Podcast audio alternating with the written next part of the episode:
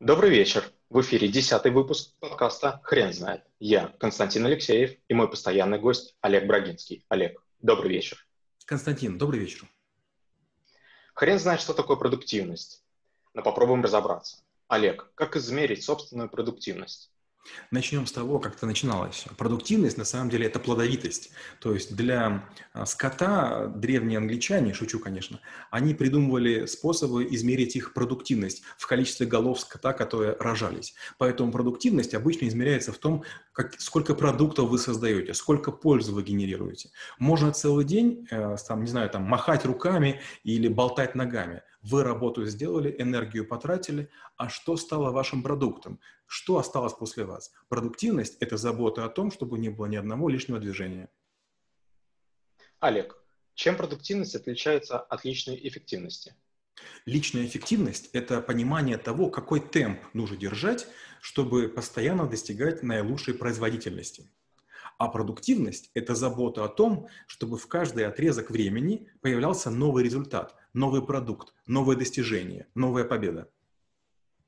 Олег, что мешает продуктивности? Продуктивности мешает прокрастинация. Есть два термина – лень и прокрастинация. Лень – это когда я отдыхаю, разрешив себе это делать. Прокрастинация – когда я не занимаюсь работой и мучаюсь от того, что я ленюсь. И варианты есть два. Или прокрастинацию прекратить и начать работать, или сказать, ладно, буду я сегодня лениться. Прокрастинация изматывает, а при лени мы отдыхаем. Олег, что помогает продуктивности? Продуктивности помогает бодрость. Если вы занимаетесь зарядкой, если вы едите вкусную еду, если вы общаетесь с хорошими людьми, если у вас э, погода хорошая, если вы читаете только приятные книги, смотрите только разумные фильмы, если у вас какой-то огонь внутри есть, у вас есть какая-то страсть к чему-то, вы что-то исследуете, вы занимаетесь каким-то хобби, вот в этом случае у вас возникает дополнительная продуктивность. Олег, а как повысить командную продуктивность? Никак вы можете поднять только свою продуктивность. Все очень просто. Когда мы бежим марафон, я все время говорю своим товарищам, никогда не пытайтесь ускорять ноги, ускоряйте руки. Быстрее руками размахивайте, быстрее бегут ноги. То же самое в команде. Не надо никого подгонять.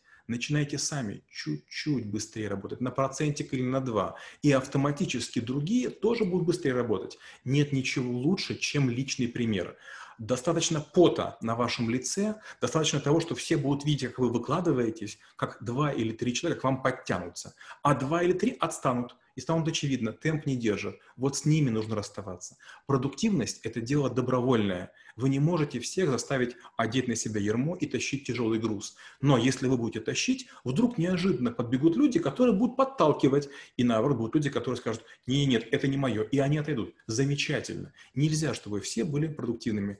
У кого-то должна быть медленная, спокойная жизнь. Олег, как время суток влияет на продуктивность? У продуктивных людей никак. Да, считается, что есть жаворонки, совы, голуби, другие виды пород животных, или волки, дельфины, есть много классификаций, и все рассказывают, у вас должно быть специальное время, когда вы делаете много. Чушь собачья. Если вы занимаетесь любимым делом, если вы горите, если вы пылаете, если вы испытываете страсть, если у вас есть любовь к тому, что вы делаете, вам наплевать вообще на время. Шум, гам, звук, свет, слабый компьютер, э, все что угодно не мешает. Лучшие свои произведения, которые я там написал, и программистские, и книги, я создавал в утлых лодчонках посредине Индийского океана, где пахло блевотиной и мочой. Как питание влияет на продуктивность? Непосредственным образом. Если, например, вы поели и вам хочется спать, неважно, какая вкусная еда, вы совершили ошибку.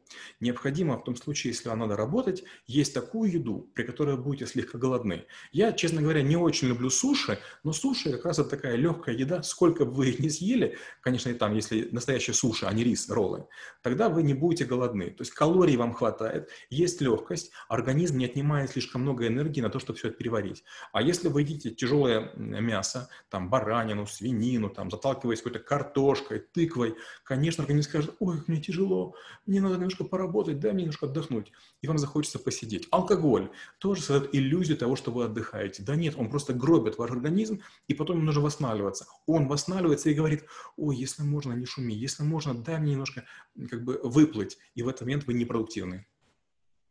Как спорт и образ жизни влияет на продуктивность? Если вы спортом вообще не занимаетесь, кажется, что вы экономите энергию, экономите силы, экономите мышцы и суставы. Но это не совсем так. Кровь нужно разгонять, легким нужно давать больше воздуха. Мы слишком мало двигаемся, мы дети асфальта, мы заперты в душных помещениях, где есть кондиционер. Кондиционер не равно свежий воздух. Если вы на спорт хотя бы слегка бежите или торопитесь и обратно, если на спорте вы там или на велосипеде ездите, или там на беговой дорожке, или плаваете, вы совершаете необычные движения или руками, или ногами, у вас иначе все дергается, движется. Есть масса мышц, которые просто атрофируются у людей, которые просто сидят и просто ходят. Спорт необычайно важен. Какие лайфхаки продуктивности вы знаете?